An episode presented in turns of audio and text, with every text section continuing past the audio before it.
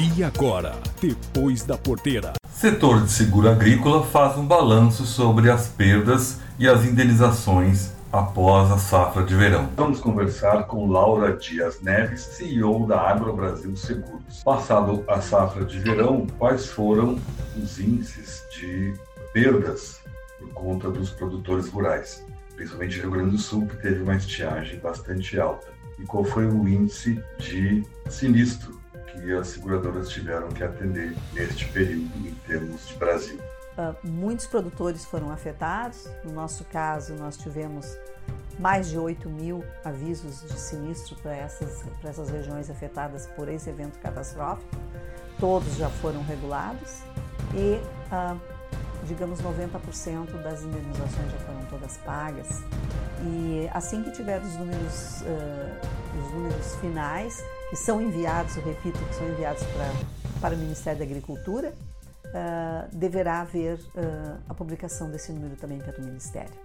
Quais as culturas que tiveram maiores perdas? Uh, se nós formos analisar só sob o ponto de vista da seca, né, a cultura mais afetada com certeza foi a soja, a soja verão.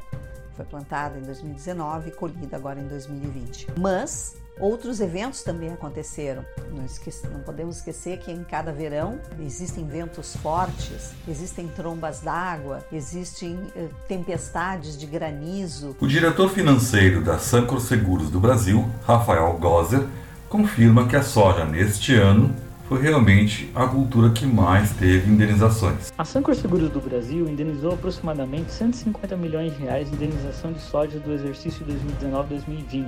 Dessas indenizações, elas ocorreram em diversos estados do país, como Mato Grosso, Mato Grosso do Sul, Paraná e Rio Grande do Sul. Desses dois últimos estados, juntos receberam aproximadamente 88% do valor. Foram 1.900 ocorrências e 1.400 segurados afetados. As indenizações destinadas ao Paraná e Rio Grande do Sul são reflexos de sérios problemas problemas hídricos em diferentes momentos do ciclo da soja.